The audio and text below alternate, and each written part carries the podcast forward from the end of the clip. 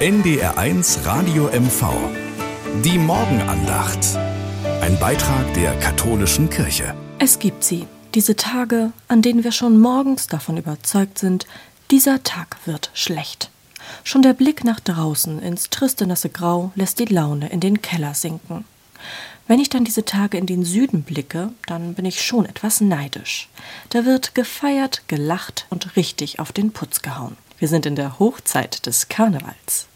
Noch einmal das Leben in vollen Zügen genießen, bevor die Fastenzeit beginnt. So könnte man das ursprüngliche Motto des närrischen Treibens nennen. Die Fastenzeit beginnt am Aschermittwoch, also nächste Woche.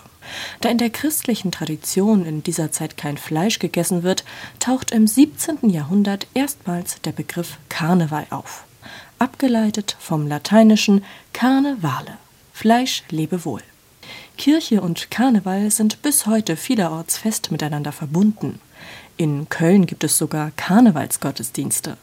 Tja, hier geht's etwas ruhiger zu.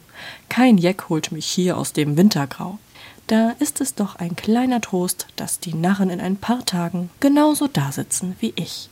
Dann machen auch sie es sich zu Hause gemütlich, vielleicht bei einem guten Tee auf dem Sofa, mit einem Buch oder mit einem Anruf bei einem alten Freund, von dem wir lange nichts gehört haben.